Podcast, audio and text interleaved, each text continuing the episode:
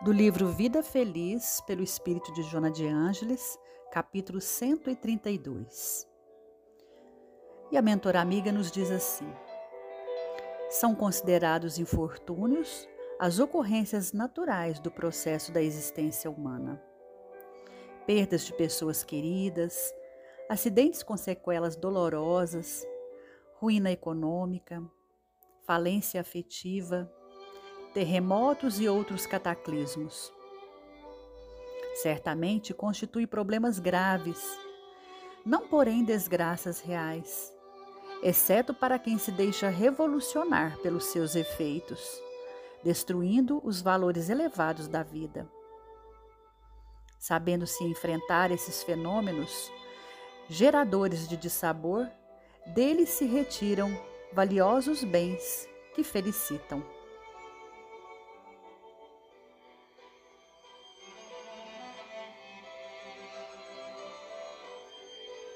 E assim nós convidamos a todos a elevarmos os nossos pensamentos a Jesus, a buscar a inspiração dos mentores amigos para nos auxiliar mais uma vez. Na semana que se inicia, trazendo para nós o auxílio necessário que cada um necessita. Que a sua luz divina, que o seu amor, que é todo bondade, todo misericórdia e todo compaixão, possa nesses instantes em que nos unimos chegar à casa, ao lar, mas também ao coração e à mente de cada um que nos ouve agora cada filho teu, Deus, cada irmão aflito, Jesus. Que o Senhor possa amparar e acolher nos seus braços amorosos. Então, que possamos ter olhos de ver, ouvidos de ouvir os seus ensinamentos, que são bênçãos em nossas vidas, que sem o qual não conseguiremos chegar ao nosso Pai maior. Não conseguiremos construir o reino de Deus em nossos corações.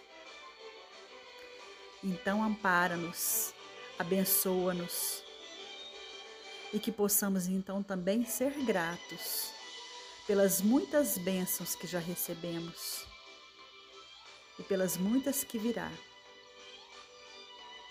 Mas que também se a dor nos chegar, que possamos olhar com os olhos do Espírito como oportunidades, como lições, para que possamos assim mudar as nossas rotas.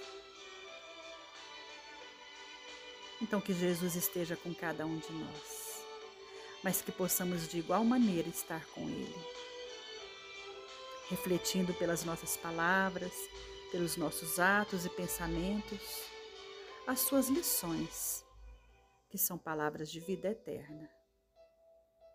Gratidão. Que assim seja.